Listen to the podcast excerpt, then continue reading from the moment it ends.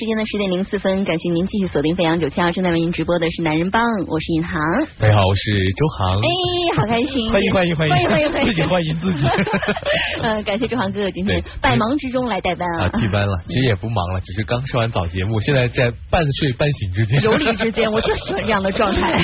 有点微醺是吗？是，我们首先关注一下今天的天气状况啊，啊。今天天气感觉已经就是比较好了，嗯比前几天已经好了很多了昨。天大暴雨嗯，，来看一下，是二十六到三十一度，阴天，有阵雨和雷阵雨，部分地区的时间呢雨势会较大。大家如果要出门的话呢，今天还是要记得带伞啊，是蛮嗯重要的。是，今天我们聊的一个互动话题呢，其实跟昨天的稍稍有一点点类似，因为算是个延续吧。延续对，嗯呃，因为昨天没有人跟我聊啊，就是今天我就来了。对我自己跟听众们聊，所以今天我们聊一个嗯跟那个昨天的这个防沉迷这件事情，未成年人玩游戏防沉迷的这件事情啊，稍稍有点类似的，因为是出自同一个游戏之手。对，呃，最近其实看到《王者荣耀》这款游戏，应该是很多很多热议的新闻话题。因为啊，它实在是红的不行，用户量大的不行。然后就很多人说它这个影响小孩的学习，是然后出了很多政策啊。嗯那最近呢，在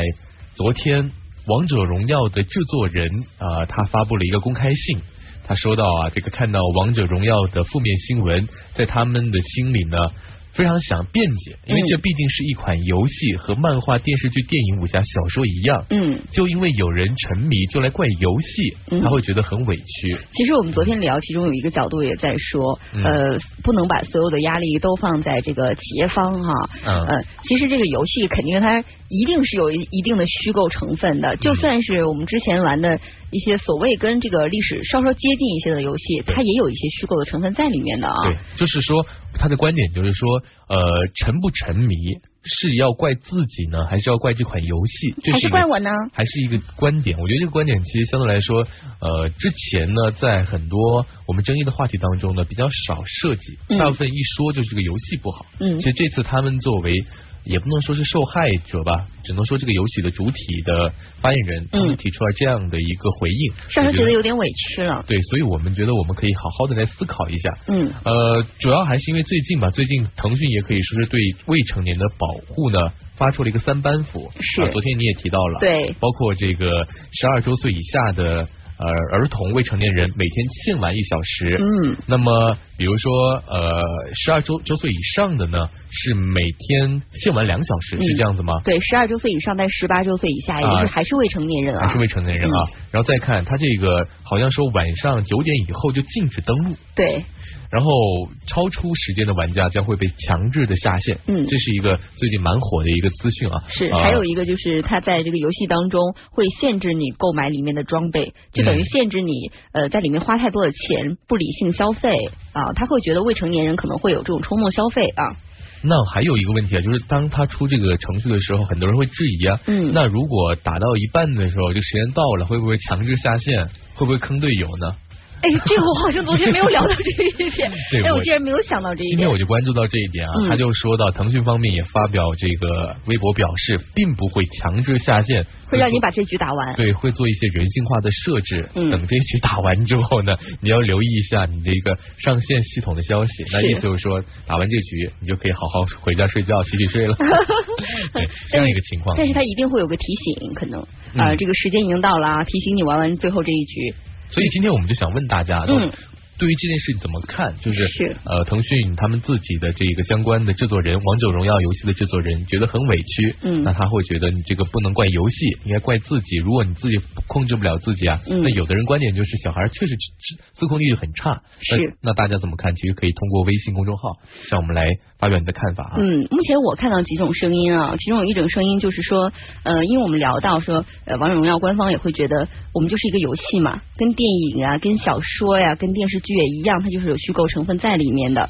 但是比较不同的是什么呢？比较不同的是，你游戏针对的人群跟电影、跟小说针对的人群可能还稍稍有一些不一样。嗯游戏针对的人群呢，可能更寻求那种那种刺激感，或者是年龄段更偏低，他可能更不愿意拿起书本来读一本、嗯一本一本三国的小说或者什么这个小说啊。你针对既然人群不一样，是不是你就应该相应的做出一些社会责任？这也是我看到的一种声音啊。腾讯方面他也发表声明了，他说我们已经出了很多政策啊，最近出了我们不容易了。然后你看我这个还有一键禁玩，之前也说过家长这个守护功能，在微信上面平台就是微信一个公众号，你就直接点下线，小孩的这个游戏就直接。登出了啊，那个是真的坑队友吧？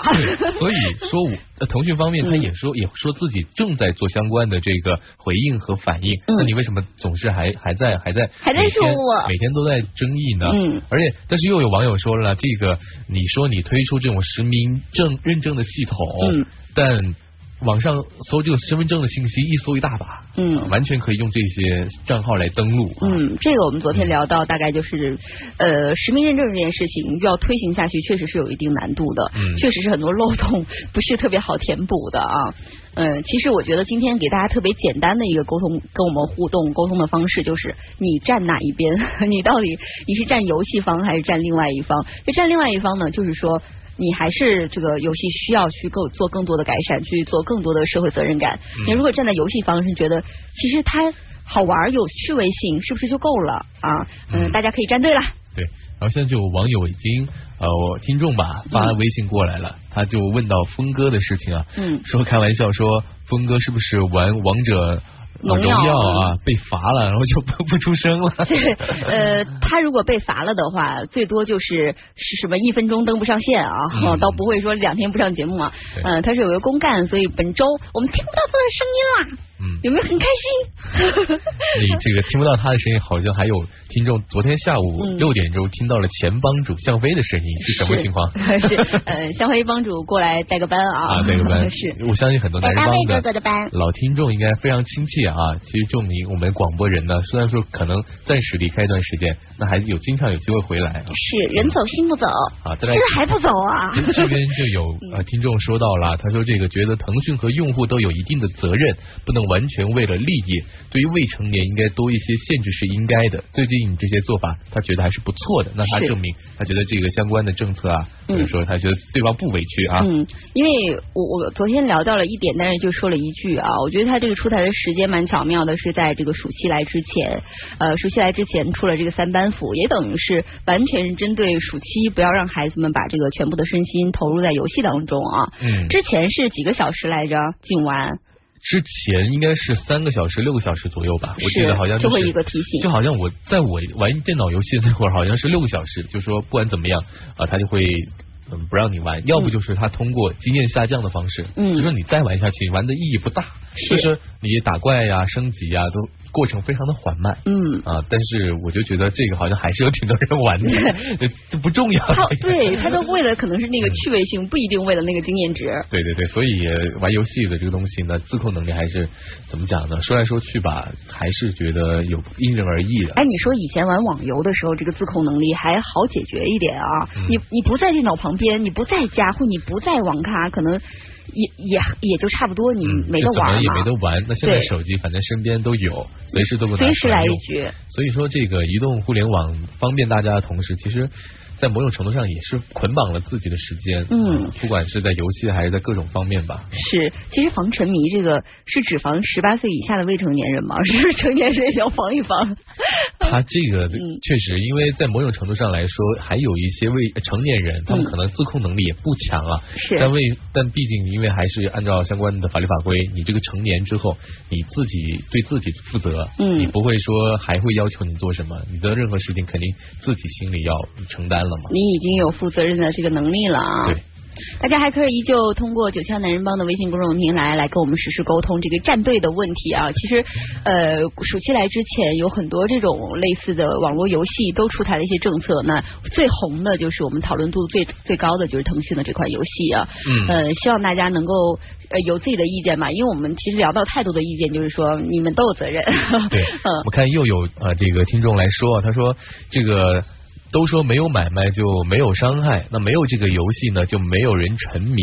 那二十年前小孩子捉迷藏、跑跑跳跳，他认为这样的游戏方式更加有益健康。那更小吧，十十八岁以下还还捉迷藏呢？哎，你说你十六岁还捉迷藏，大人也觉得你蛮怪的吧？哎，我觉得这个观点是这样的，他会觉得如果没有游戏，没有这个游戏，就没有王者荣耀这个游戏，就没有人沉迷。我觉得这个观点应该是某种方面是有些片面的，他可能没有就王者荣耀这个游。戏可能会有一个什么其他的荣耀，对，那同样的，其实类似于这种游戏性质的大把都在啊，嗯，它其实并不是这一个游戏的问题，我觉得更多的可能还是这个未成年人怎么控制自己的时间的问题。是，只是手游其实推出来之前，在这个王者荣耀出来之前，手游虽然火，但是可能没有一个是拥有用户量这么大的，所以这一次才会引起这么大的讨论跟争议啊。再来看啊，这个还有人说到了，这个必须来限制。小学生来玩王者荣耀，他觉得太坑人了。他主要是站在队友这一方说的，这是作为玩家对作为玩家说的。但有些现在小学生玩的挺好啊，也有这种情况吧？也有挺溜。的看到反正网上有一些视频说这种小学生玩的挺好，嗯，我觉得应该也也也不会特别特别差吧。呃，可能我觉得孩子们，反正我反正听了很多大人在玩这个游戏挺坑的。比如说我们同事们是吧？还有人一直问亚瑟是什么人是吧？呃，还在有有人说啊，这个呃骑鸵鸟去旅行，他说游戏呃什么开发商没有开发商没有多大错，错在家长啊，这个家长把小孩手机里面都换成老年机就可以了，就小孩的手机换成那种功能机，换成三三幺零啊。不过我觉得现在的小孩神通广大，你给他一个功能机，他肯定不会用，他肯定通过各种方式。那现在的方式有多？你给手机值多少钱？你给他的压岁钱可能四分之一就够他买一个几百块钱的可以玩游戏的手机了。是，其实现在手机你说配置高的，可能价格高的能到七千八千都有，但是你要说能玩游戏的，还确实是很多的。而且现在手机这个这个游戏的硬件的成本非常的低。嗯嗯，可能一个比较一般的手机流畅度玩手玩游戏的流畅度还是真还是可以保证的。所以我觉得以手机端这儿去限制孩子们不太现实啊。对，好像以。什么方面限制都都嗯都都有难度，都有难度的。好，再来看，还有人支持游戏方的啊，这个极速站这一边呢。他说，这个人的主动性是呃人是主动性的，这个游戏呢是被动方的。嗯，游戏也做出了一定性的改变来防止沉迷。像他就从来不玩手游，就是。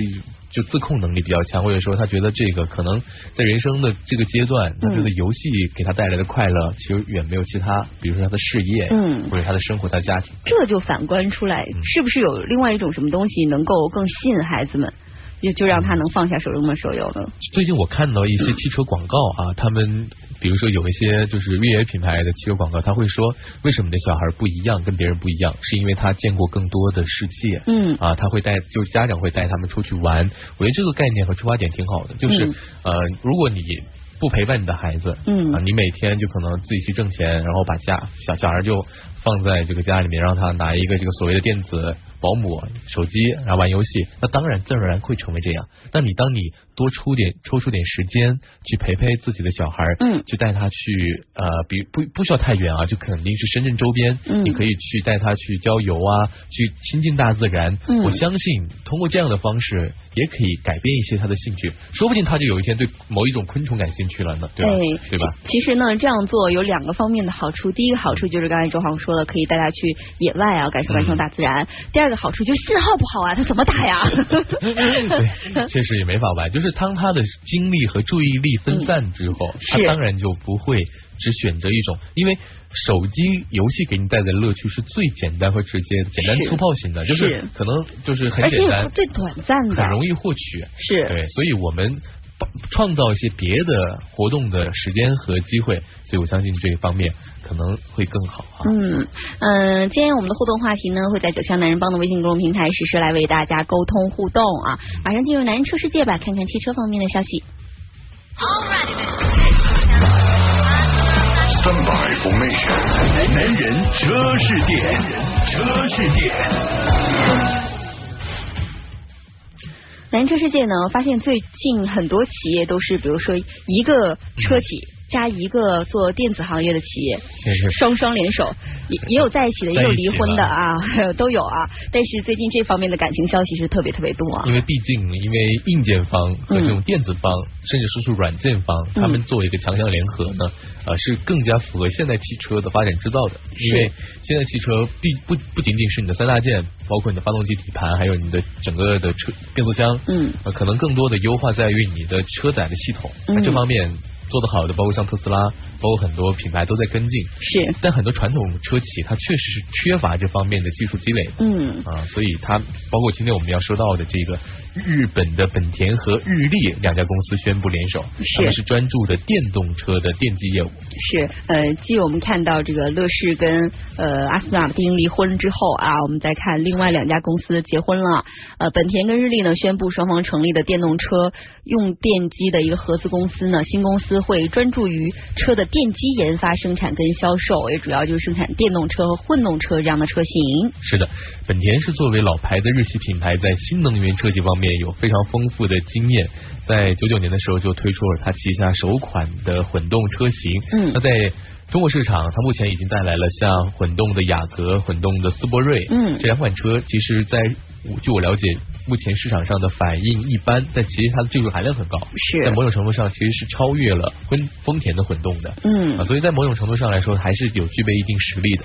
那日立呢？这个我相信大家更多的日立是有空调的，还有电梯的，对不对？对，有日立电梯。但是我你知道我用日立最多的是一个什么吗？是一个美容仪，是一个导入仪。对他们这家公司其实也很资深啊，是一家专门从事汽车零部件研发、生产、销售的公司。嗯，那么在九九九年呢，也是面。向市场就投放了电动的专用电机，那这次两方合资可以说是强强联手啊。嗯，看看嫁妆多少钱啊？两者合资成立的公司注册资本是二十五亿日元，本田跟日立出资比例是四十九比五十一，其实差不太多啊。呃，未来呢，本田会继续采用自主生产的电动机，并且接受来自合资公司的产品供应，也就是说，两个联联手之后，可能会有新的品牌出来啊。对。呃，这个也是大势所趋吧。未来我们应该可以看到越来越多的这种大公司之间的联合。也许两个公司之前是一点业务联系都没有的，但现在可能因为市场发展的需要，他们进行了联手。只有你想不到，没有我做不到。反正希望可以给消费者带来好的产品啊。嗯，而且接下来我们路面上可能会产生一个新的我们期待已久的车，等了太久了，等了太久了。嗯，伏地魔。这是来自特斯拉的 Model 三，嗯，量产版可能在七月七号就正式亮相，那是个好日子哦。你看七月七号就没几天了啊，嗯，在本周五是，也就是在这个美国当地时间七月七号正式公开亮相。嗯，会有三十位首批的车主也会在七月二十八号举行的交车仪式上提车。嗯，这也是首批的嘛，所以你看接下来的这几批时间不会隔太长的。那我觉得我们深圳应该是，嗯嗯，前前几批应该有有有用户了吧？反正应该我相信很多，我们就我们身边的朋友都有预定的。是呀。对。但你正式的，你看那边生产销售完，然后再通过这边的进口，然后再进行转运和销售。在呃，大家都说这个进口车很多是飘着来的，但是在海运呢，是要一段时间。我估计啊，可能我们在呃深圳年底之前吧，应该能见到。应该不用那么久吧？我估计可能八九月份就应该能看到了。哎，如果已经定了 Model 三的啊，跟大家聊聊这个产量，看看你的新车什么时候能到啊？呃，它的产量其实七月二十八号交付的这个很少嘛，一共才三十个车主。八月份它就会再产一百辆，九月份会超过一千五百辆，一直到十二月份每个月产能就能挑。超过两万辆，所以因为现 Model 三一共是四十万的订单嘛，应该还是可以按时交付的。以它这个呃预计的产量的话，对。然后我们看到这个上月举行的这个特斯拉股东大会上面也。啊，马斯克也是语出惊人啊！他竟然自己给自己打脸，他说这个 Model X 产品的策略是错误的，因为它过于复杂和昂贵。那 Model 三的标准配置就简化了很多，价格也更加的亲民。它可能是你花呃只要人民币大概是约合二十三万七千六啊，这个价格就可以买到的最好的车。嗯，呃，Model S 产品其实他自己说产品。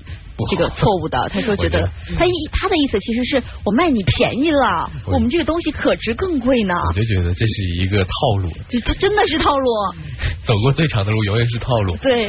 因为他现在是等于说是在给他最新的产品 Model 3站台嘛。嗯之前他也不好否定别家产品，就只能否定自己的产品。对那我在当年他在出 Model X 的时候，没要是没记错的话，同样的话他也出现过。否定自己的产品的时候，还从还从一个特别可爱的角度说，我们这个产品啊，就是造价太贵了，嗯卖你卖便宜了。不过客观来讲，确实啊，你看对比起来，这个嗯 Model X 在国内的售价达到了百万以上，相当于是豪车了。对那现在 Model 三的话呢，在美国。呃约合人民币的售价是二十三万左右，嗯那我们通过进口的方式，可能三十万左右也能买到。是的，这个价格能享受到最新的特斯拉的科技，其实还是蛮诱人的。而且之后我们可能能在路面上看到更多的特斯拉的用户了啊，它的整个品牌的销量也会提升起来。因为现在其实看到特斯拉的充电桩并不少，并不少对呃，但是可能车主没有我们想象那么多啊。呃，这次 Model 三来了之后，我觉得可能就是一个供不应求的状况了。其实他说到这一点很重要，就是扩大用户群体，提高这个品牌的销量。就当你一个汽车在路面上能见的数量越来越多，嗯你可它的这个呃，现在我觉得特斯拉还算是一种比较稀有的一种汽车品牌吧，是看的少见，大概就一百辆当中有一辆，我觉得都已经算不错了。当它的基数向上来之后，大家哎。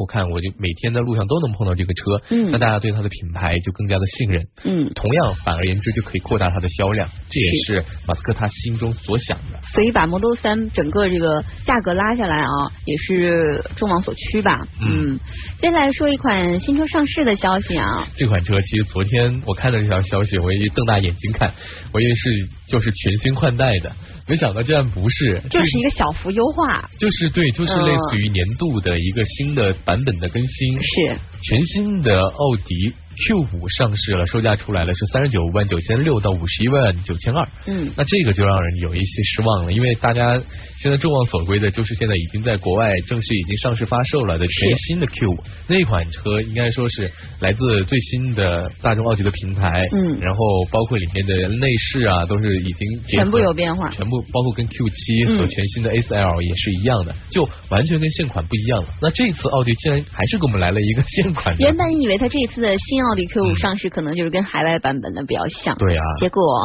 并没有。其实我特别好奇，它的名字叫做二零一七 Plus 奥迪 Q 五，嗯，它这个 Plus，哎，就感觉就是小改小闹的那种。就二点零版本的吗？我就认为它就不应该再说二零一七款，它应该就默默的把这一代过去，然后就到明年它能生产的时候再来一个叫做全新奥迪 Q 五。是因为这个这一款车出来，我相信很多消费者会中招的，因为这啊，我买奥迪新款 Q 五了，结果 没有什么太大变化。一个是没有什么太大变化，再一个，如果万一它真正的明年的新款来的时候，你会发现后悔吧？可能也没便宜多少，但是你没有享受真正全新的感觉。嗯啊，这种新车型换代的这种给你带来的体验是完全截然不同的。是我们之前也说，如果要是新车上市，如果你觉得这个价格不太合适，你去买上一代的车型，可能会价格上有很大的优惠对。但它也 也所谓一个新车上市的这样的一个这个状况出现啊、这价格上也不会有太大的优惠。所以，哎，简单说一说吧。如果要是真的感兴趣，可以去关注一下。但是，呃，我觉得真的喜欢 Q 五的，可以再等一等哈。对，在外观方面，我看到了这款新款的 Q 五增加了一个 S Line 的这个外观的套件，那会有越野风格，也作为全系的标配。新增了两种颜色，一个叫做冰川蓝，一个叫做 Tango 红。嗯，就很年轻的。啊，然后也是符合年轻消费者的诉求，但这款车真不年轻。这你看看内饰，你就只有车身颜色是年轻的。这一看，如果你年轻人二十岁的人开，哎，你偷偷把爸爸的车开出来了。呃，它内饰上面呢，呃，整个内饰就是真皮包裹 啊，嗯然后有一些双色的拼椅的这个对接跟对比缝线啊，嗯呃，有一个比较稍稍年轻一点的这个缝线，就是黑红和哎黑灰的这个双色，稍稍这个动感一点吧，运动一点哈。最特别啊的地方应该是这个二十五周年纪念版，对它有一个红色安全带，再加上一个红色的这个缝线。我觉得这这个是这个可可能相对来说还不像爸爸的车，我跟你说，你就配一个探戈红，然后加一个红色安全带跟红色对比缝线啊。嗯，相对来说就好一点吧，嗯这种个性化，但其实改的还是不多。但这个其实就是一个个性化的就需求包，嗯并不是一个新款。嗯，再来看一下这个相对来说对消费者有益的一些新增的配置，比如说这个四零 TFSI 豪华型新增了这个自适应的巡航控制系统，还有自适应的前大灯、行李箱的这个隔间网，然后座后排座椅加热这些功能，可以提升一定的舒适性。嗯，四零 TFSI 的动感型呢，增配是可以自由切换的高效舒适自动状态和个性化的驾驶模式可以选择啊，比如说有一些减震的控制、动态转向的控制，这样你是可以自主去选择的。嗯动力方面呢，继续搭载的还是第三代的 EA 八八八的二点零 T 的发动机啊，最大输出功率是两百三十马力。传动方面呢，继续提供的是八速自动变速箱，并且有一个 Quattro 全时四驱的系统啊。对这款车呢，还是跟呃我和尹航说的一样，就是大家、呃如果特别特别喜欢，或者去四 S 店拿到非常非常多的优惠，嗯你可以选择。凭什么有拿到非常非常多的优惠？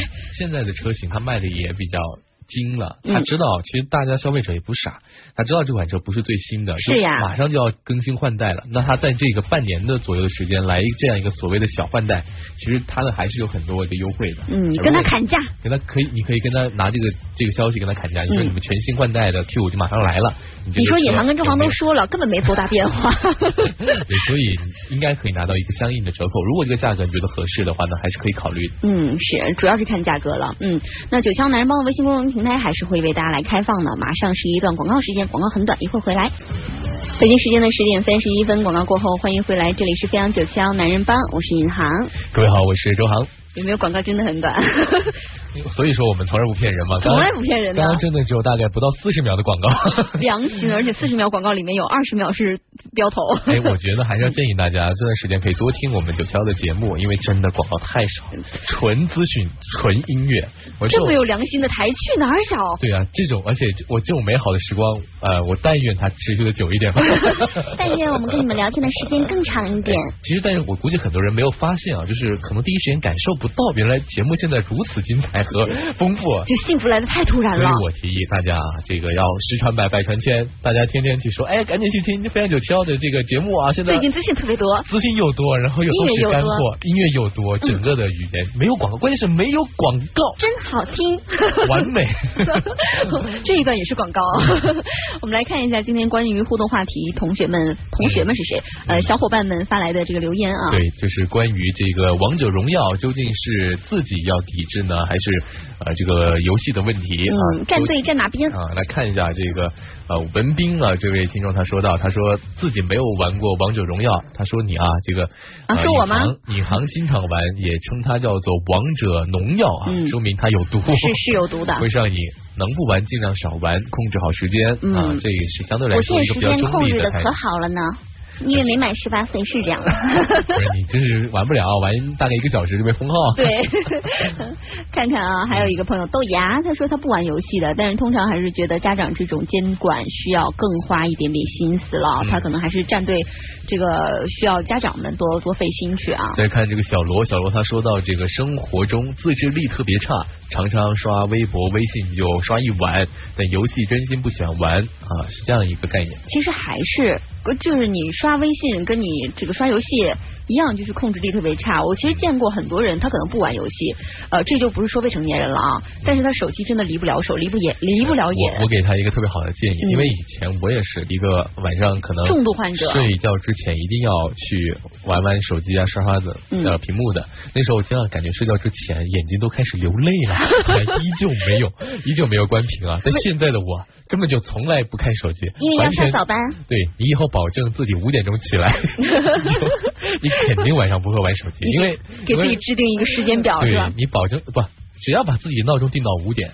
然后给自己一个很残忍的，因为如果你把手机放在你的枕边的话呢，嗯其实你还是可以关掉的。我给大家透露个小秘密，周航哥哥都是把手机放到客厅的，所以他一定要从床上爬起来去客厅才能关掉而且而。且有两个手机，一个是在枕边的，告诉你现在已经要醒了，然后第二个手机在遥远的客厅正在一直播放着音乐，所以你只能强忍着自己爬也要爬起来，然后啊，然后爬到那个客厅把那个手机关掉。这个方式就保证你一定能够保证在五点钟左右，就是要有两个被两个闹钟，两个手机，这样的万无一失。就是当你可能已经被这种手机铃声早上的已经折磨几天了之后，你可能晚上再也不想玩手机了，就想赶紧睡觉，对对对，你？就肯定不会有所谓的自制力差的问题了，因为你的身体受不了啊。呃，关于其实手机自制力差这个问题，已经不只是游戏了。其实我们俩共同认识的一个王总啊，啊对 他就是完全听不到你讲话的，随时随地眼睛永远在手机上面，啊，这样的我觉得其实应该不太好。就他已经活在另一个世界里了，你知道吗？就是我反正身边有这样的朋友，就是一起吃饭的时候呢，你看到他经常有吃着吃着东西开始自拍玩手机，嗯。然后你跟他说话呢，他爱答不理的，因为我知道他的注意力不在这里，对，我就会觉得这是一种对对方的不尊重，是。所以渐渐的我就跟他疏离了。渐渐的，渐渐的，好，我们来看一下这个，就有人开始反映我们的广告啊，他说嗯，给我们的点赞了。九条广告真的好少啊，比啊有台的广告啊少了不少，点个赞。哎啊，这个时候是不是体现出来我们有多么的爱你们了？所以我觉得大家要好好的珍惜这段时间，多听我们的节目啊。嗯啊，好，我们刚才这个汽车方面还没聊完啊对，说了一半啊，嗯接下来继续来说一说要新车上市的消息。呃，七月十一号会有个新车上市啊，那售价拉的也是比较低，四万八千八起，呃，是宝骏的三幺零 W，这个是我们拿到上汽通用五菱的一个消息啊。呃，新车一共包括嗯一点二升的这个六 MT 的车型，对，手动的。呃，六速的手动车型跟嗯一点五升的这个六速手动的舒适型和时尚型，一共三个车型可以选择。就这款车呢，简直就是价格屠夫，因为它也是来自宝骏啊。宝骏呢一直都是一个神车制造厂，是 很厉害。他这次把这款车做到了四点四八万到五点九八万元，最高就不超过六万块钱，不超过六万。就是说，你这款车基本上呢，在五万块钱就落地了，像差不多这个概念。是就。是你想想，五万块钱买辆车，现在买台手机，iPhone 手机都快快花一万块钱。就是真是买不了吃亏，买不了上当啊！这所以说这款这是一款车哦，这是一款车哦，所以这还这还是款旅行车是哦。款旅行车哦。所以我就觉得，有时候，哎，有些厂商他能做到的事情，那让我个人来说还是很敬佩的。就是是一个是宝骏，一个是小米，他们在各行各业呢都算是价来搅和售价是吧价格屠夫啊。来看一下这款车，这个官方透露呢，其实在二零一七年上海车展就亮相过了。对，那现在收到了多少订单呢？收到了，来数个数，个十百千万十万，十万零十八辆对，已经拿到了十万辆的的预售订订单。嗯，啊，那证明这个市场反响非常好。是，那这款车宝骏三幺零的 W，嗯其实是来自三幺零呃同平台打造来的，三幺零可能很多朋友就比较熟悉了。它的价格其实跟这差不多。嗯，外观基本长得也一样啊。所以呃，在这种家族式的格栅加上这个装饰条，看起来呢还是比较时尚的。然后看到它呃是旅行车嘛，比两厢之前的三幺零呢嗯，更修长的车身，是。然后侧面呢也更加符合旅行车的定位。嗯，车身的尾部是有一个稍稍的一个小设计啊，就是有两个 C 字形的尾灯，嗯尾灯是你比较能够识别三幺零 W 跟三幺零的一个识别度的标志了。对，进入到车内的话呢，你感受到明显的宝骏的家族式的风格，比如说会有这种八英寸的中控大屏，嗯然后具有这种家族家居特色，还有年轻色彩的一种内饰的拼贴。值得一提的是，这款车和宝骏的其他车型一样，都拥有丰富的配置，包括它会有 ABS，还有 ESP 胎压监测和外后视镜的带电加热。嗯因为其实这些配置，我们现在说起来好像觉得，哎，这不应该车都有吗？是但这是一个大概四万块钱起的车哦。你你真的会感觉到，就是平时我们不是用那种特别高端的信用卡，就平时的信用卡好像也能刷一台车，你知道是什么感觉都吗？是卡的那种感觉。对，呃，然后其实它这个我看了一眼它的内饰啊，嗯，虽然是这个内饰风格还是比较有家居的风格，但是我是觉得内饰风格稍稍看起来还是没有那么没有那么贵，高就是端看。起来还是便宜的车。对因为你想想，它这是一个四万块钱起的车，是它其实它想主打的是什么呢？主打的就是让年轻人或者说相对来说资金不是那么充裕的人嗯拥有一辆旅行车。而且如果年轻人，就所谓年轻人吧，我觉得我们这个跨度倒不用特别小，年龄特别小。有一些可能我们也觉得三十岁左右啊，也有成家了的，也有小孩了的，可能也对这种空间是有需求了的。对。但价位可能没办法接受特别高啊，这个价位就是是真的是特别容易入手的。然后它兼顾一定的旅行车的功能，包括就会有一个非常大的后备箱。嗯，呃，我看了这款车的后备箱也是很惊人的，就相当于呃，它把后面本来就加长了，然后还有这种上掀式的这个后备箱盖，所以在你去宜家购物的时候，特别很多年轻人喜欢去宜家买东西嘛。嗯如果你有这样一台车的话呢，你几乎就不用叫什么送货服务了，所有东西可以自己搞定了，包括一台放货车床。对，所以呃，某种程度上来说，我觉得还是很支持这样的车型的，是推荐的推荐的。而且你想想，大概五万块钱，呃，年轻人也不用花太多的成本，他就可以拥有一台属于自己的车，包括他可以带着自己的朋友出去郊游啊，嗯用这款车。所以在某种程度上来说，我希望这样的车越来越多，是呃让很多人实现自己的汽车梦。啊嗯，让我们也这个把这个汽车的售价拉低一下啊。动力方面呢，目前是有一点二升、一点五升两个动力可以选择，这样的搭配其实跟宝骏三幺零是一样的啊。一点二升的这个发动机最大输出功率是八十二马力，峰值扭矩是一百一十六牛米一点五升的呢是一百一十二马力，峰值扭矩是一百四十七牛米。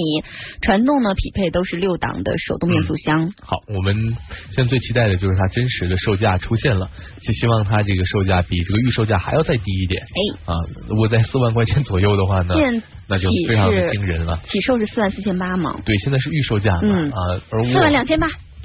呃，我要预计上一次他出的也是一款神车，叫做宝骏的五幺零，是，那款车比它的预售价好像还低了大概三千块钱，你看啊。四万两千八，四万，哎，我四万一估的千八差不多。，四万一千八左右，啊4万1800左对右，所以啊，我们估计如果按照这样的趋势的话呢，可能还会再降一点，嗯。那可能大家反正这都是钱呢。嗯，嗯能少一点，苍蝇再小也是肉啊！希望这款车是让更多人更早的实现汽车梦啊！哎，呃，接下来说到一个谍照啊，今天是看到了一个谍照，是宝马叉三 M 的一个谍照，呃，但是现在动力系统是完全这个曝光了的，所以我们这个外观啊，嗯呃，可以猜一猜，然后动力系统跟售价方面，我们可以来聊一聊。对这款车特别的地方就在于它是 M 嘛，M 的话在宝马系列就是一个子品牌，主打的就是运动和这种极致的，相对来说赛道的体验啊。是然后这次拿到它的伪装谍照，看到它的搭载的发动机是一个3.0直列六缸的涡轮增压发动机，最大功率可以达到425马力。嗯那新车可能会在今年底正式发布。所以也很快了啊。嗯，虽然就是看到路试谍照已经是被覆盖的特别全面，但是还能看出来它的这个整个设计风格。同时呢，它整个前保险杠是变得更宽、更大、更张扬了，而且呢，用了双边四出的排气造型。对，然后看悬架，悬架用的是前双叉臂后多连杆的悬架结构。嗯那这个车，呃，据我所知呢，其实也是和宝马五系、七系用的相同的平台。嗯那在一定程度上呢，也保证了它的这个底盘的高端化，因为嗯这个平台是很考究的。呃，宝马的底盘一直以来其实都是，包括它对比奔驰、对比奥迪，我觉得还是有它很惊人的地方的，就是是它的动力操控性这方面三大件一直都是德系品牌当中的翘楚。嗯所以这次来的宝马的 X 3 M 的话，在这一方面是一点不输，嗯然后可以保证它的最新平台的相对高端、相对稳定，是那还是很值得考虑的。那售价的话呢，我们估计啊，因为现在考虑到 M 四幺啊四零幺的售价是大概约合人民币三十四万七千六，嗯那可能这个价格。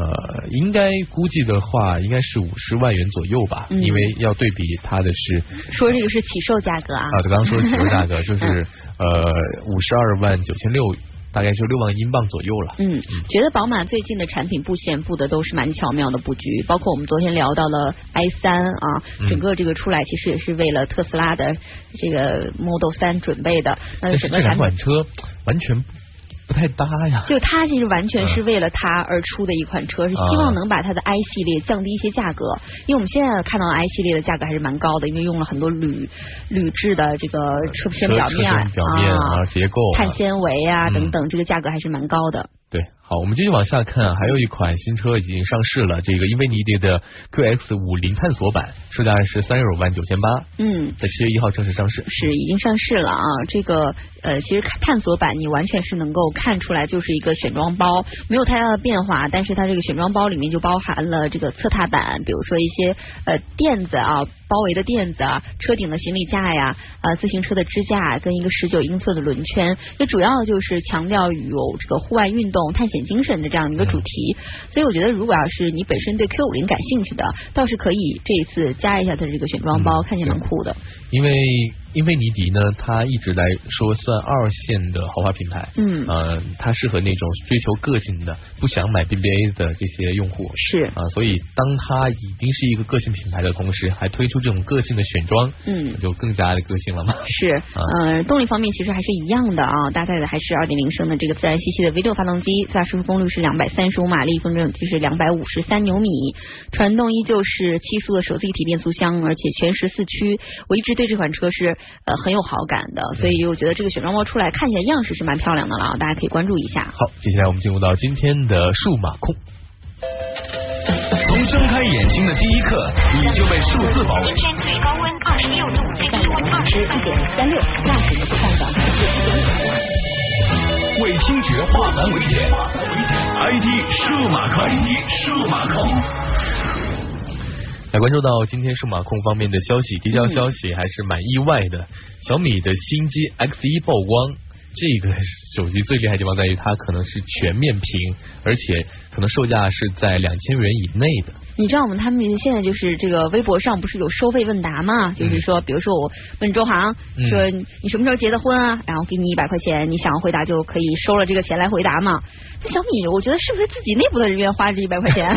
他就是也是在这个微博上的收费一百块钱问答账当中披露的这个消息，说本月会发布新机，既不是六 Plus，也不是 Mix 二，也不是 Note 三，是一个以前没有的系列。而且这次呃浮现出来的是它配它的配件，它的手机壳先出来，是。所以大家通过这个手机壳来猜呃这款手机将会是一个什么样的类型啊？嗯那不出意外的话呢，这款手机就是全新的小米的 X 一，呃，在当中呢呃可能会有一个 Type C 的接口啊，三点五的耳机的插口，提供一个双扬声器。那最特别最特别的地方是它会有一个五点四六英寸的全面屏。嗯，其实我们之前看过跑分软件上面曝光过小米的这个新机啊，呃，曝光的呢是搭载的骁龙六六零的处理器，提供的是六 GB 的内存跟六十四 GB 的存储，摄像头组合是前置五百万，后置一千两百万像素，还是会配备这个五点四六英寸的全面屏，这是整体的这个嗯曝光出来的消息啊。对，如果这条消息是真的的话，那大家通过一千九百九十九元的价格能买到一个全面屏的手机，绝对是赚到的。嗯嗯呃，其实雷军这次也是想要冲击小米的更多的这个销货销货目标、出货目标啊八。千万啊！就今天我刚好拿到一个数据，就是拿到出了多少了已经？呃，现在我们不知道小米具体的，但是我知道今年一季度的排名，就谁第一啊、第一是华为，哦，你再猜一下第二是谁？呃，OV 其中一个，对，第二是 OPPO，你看第三看是再猜，vivo，第三就是 vivo，你看看，第四你猜，嗯，小米。第四是苹果，啊，第四季啊，苹果竟然排进前，五了，好感人，我第五才粉。是小米。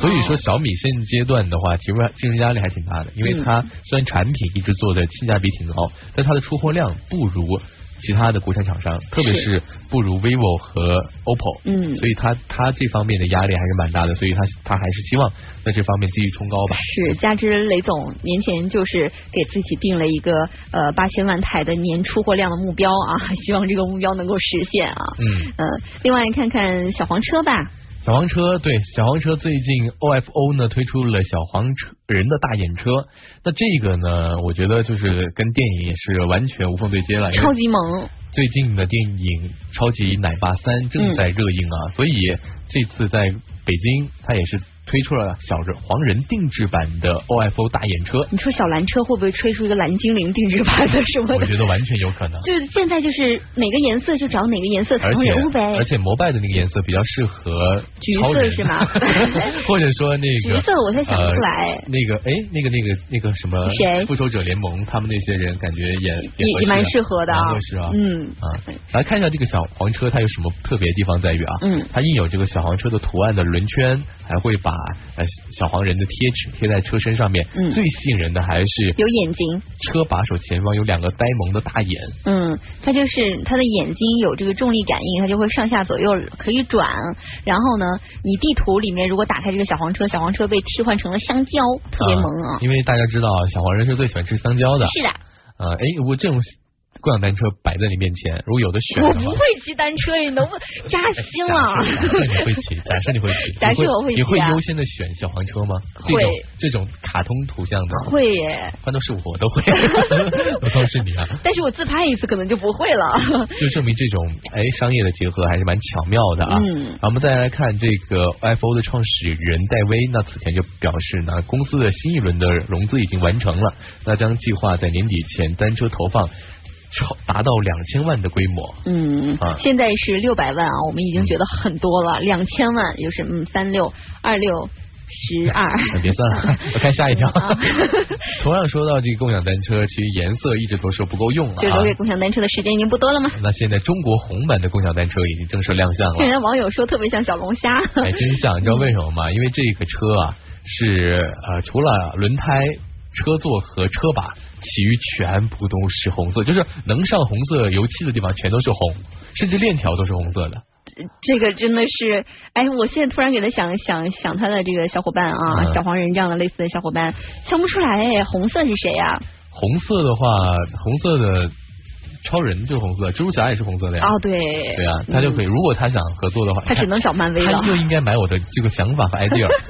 来看这个品牌叫小马单车，Pony Go，这个其实 Pony 在呃美国车当中其实是肌肉车的意思，包括嗯野马啊，其实他可能也是想借这个名字来进行一些宣传吧他。们之前推出共享汽车叫 Pony Car 啊，啊，对啊，这个就是小就是相当于就是肌肉车啊小，马汽车。对啊，嗯，所以呃看他们的发展，短短不到四个月的时间就已经发展了几十万用户啊。嗯，然后哎，我请教你个问题啊，嗯，为什么 Pony Car 是是这种呃肌肉车肌肉车呢？Pony 不是应该那种矮脚马吗？对，在美国，呃，他们的汽车文化当中呢，嗯最开始的时候，其实你看野马，嗯它都是相对廉价的，不是那种嗯超高级性能的跑车。是就算他们就是又又可以满足年轻人的这种消费，嗯它可以实现这种跑车化的样子啊，包括相应的一些动力，速度与激情。所以说它才形成了一种美国文化，嗯所以叫 pony car。就是这个原因，嗯所以他不能说自己是超跑，因为在美国还是有很多超跑的，哦包括像蝰蛇、嗯。呃道奇的那些车，呃，包括雪佛兰也有一些超跑。就是兴许我们不是汗血宝马，但是我们是一个 little pony，、对对对，所以说还是反而这种车更加的变成了一种文化。长知识了。嗯嗯，其实他们这个 Pony Car 啊，呃，上线以来不到四个月的时间，已经发展了几十万用户了，在我们深圳已经有一百多个网点了。嗯呃，都是可以异地取还的，而且平台呢是投放了几百台的纯电动汽车，嗯，日订单量也是突破近千单了，就看到整体的趋势还是不错的。说到共享单车啊，这个真是每天关于共享单车的新闻是层出不穷。嗯那现在还有一个，除了刚刚我们说到这个小马，还有叫哈罗单车的，又是什么颜色呀？这个真没有颜色啊这个颜色！这个颜色不重要，这个颜色这在于它是获得了威马汽车数亿元的 B 轮融资，那计划今年将会进入到三百个城市，那哈罗单车将会在九十个二三线城市进行投放。哦，他们把这个视眼光啊投向了二三线市场。对，呃，比如说像杭州、苏州、南京、东营等等啊，今年是准备进入三百个城市，投放五百万辆单车。对，它可能还是主打北方的二三线城市。嗯啊，这个反正这个侧重点真不一样。叫我现在 Hellback 我现在突然想，这种共享单车是多了，现在我觉得应该最挣钱的应该是制造单车这些厂商吧。真的救活了多少个单车厂想啊想！当年，哎呀，最辉煌的时候，其实七八十年代那时候永久、永久白鸽，嗯，那时候我们呃还做过相关的时光机的专题，也细数这些品牌的自行车。但是在近十年，在共享单车出现之前，他们是很很怎么说呢？很艰难的啊，很艰难的，嗯存活不呃不易啊也是很，相对是他们进入到一个低潮时期。是那现在真是时来运转，谁能想到？谁来想到？谁能想到很多时候你真的要坚持做一件事情，真的是你是不要觉得这个事情没有发展了，你反而突然有一天会发现，守得云开见月明啊。是你有的时候觉得看到尽头了，发现其实这个一转个弯啊，又看不到尽头了，有没有？对，我们继续往下看啊，这个三星电子呢，计划在本周正式销售翻新版的 Note 七，嗯，这个其实我看到网络上确实是热议度非常非常高啊。就买不买的问题。对，出了很多很多话题。这翻新机，呃，比原版的降价是降了百分之三十，以这样的售价，你买还是不买呢？当然不买啊，这个可能他首先还会在韩国来提供，他把电池容量降低了。对，嗯它等于说就是把电池换了一下嘛，更换了。对。那当时我们记得吗？就去年的此时此刻，嗯刚开始报的时候，我们还在讨论，我说这个手机会不会翻新呢？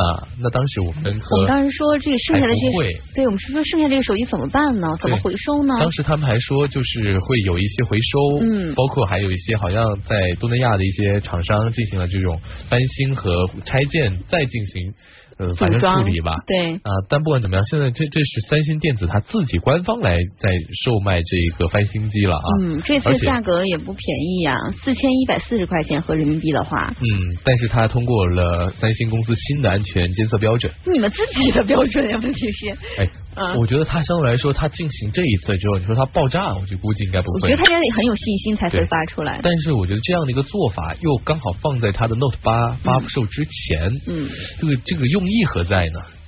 是要有对比才会觉得它后来的新机更好吗？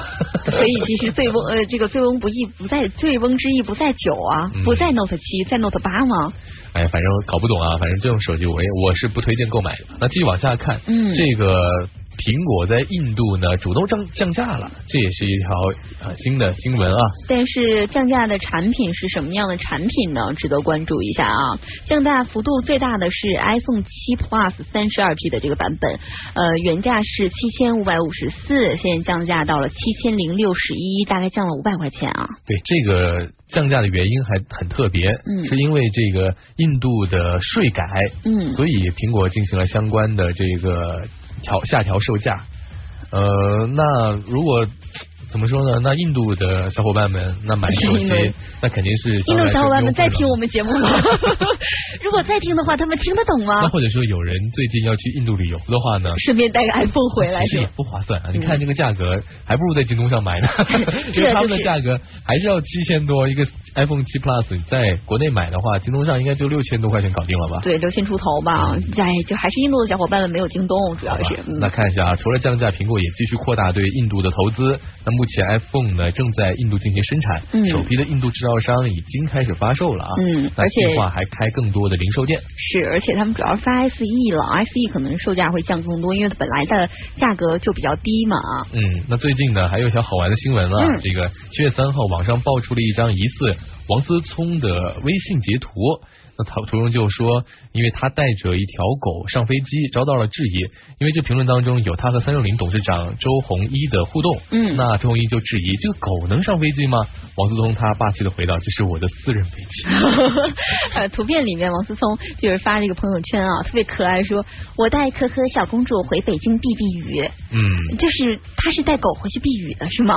反正就是、呃、王思聪的总部缺乏新闻，但是我总觉得他还是要多拿自己当新闻啊？他总是要，我觉得他还是要多一些正能量的新闻。我觉得他作为一个公众人物啊，又作为首富的儿子，嗯这方面的话呢，我觉得他可以做得更好。你知道现在网友们就很多就开始开玩笑了啊，因为我们网友们经常说谁还不是个小公举啊，对不对？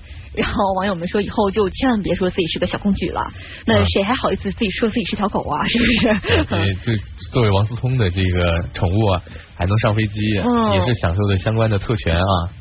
啊，这个东西呢，我觉得还是不要宣传的好啊，因为因为毕竟呢，全到我们刚才什么都没说是吧？呃 因为毕竟呢，宠物确实，如果大家要正确的认识这个问题，宠物上飞机，大部分人嗯没有私人飞机的，肯定还是需要取得托运的，是啊，这还这才是一个安全和正确的理念。而且我们之前其实看到过非常非常多关于宠物托运发生过的事情啊，我个人还是不太建议带宠物出行的。对，嗯反正大家要注意。那继续看啊，这个中国一汽与百度开展了这个战略合作。你看我刚才说什么来着？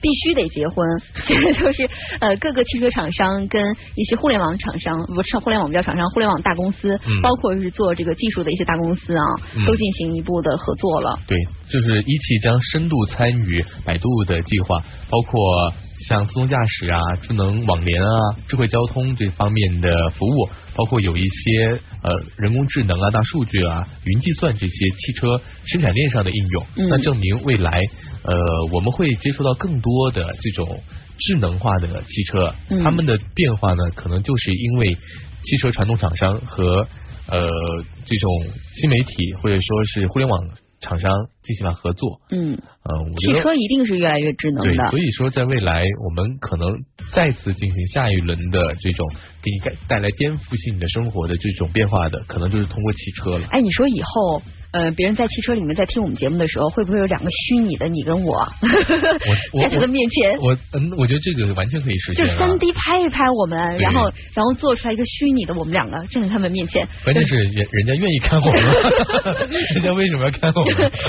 多好啊！开车有人陪伴你们，对就不只是我们的声音陪伴你了，脸也陪伴在你身边。就是未来的科技啊，这个车载互联，其实我们有很多大胆的畅想，因为我们自己从事这个传统媒体的啊，嗯，所以有很多想法，比如说未来呃的收听方式，包括未来的互动方式，你可以跟我们电台主持人直接进行互动。嗯比如说我现在说到这个车的时候，也许在你的屏幕显示就是一台这个车的多各方面的图片和信息。接下来的一个小时呢，也许你想象的是你午餐要吃什么，你就马上看到马浩哥哥的脸浮现在你的面前，带着美味的食物来到你的面前。嗯所以等一下收听到的是美味乐翻天。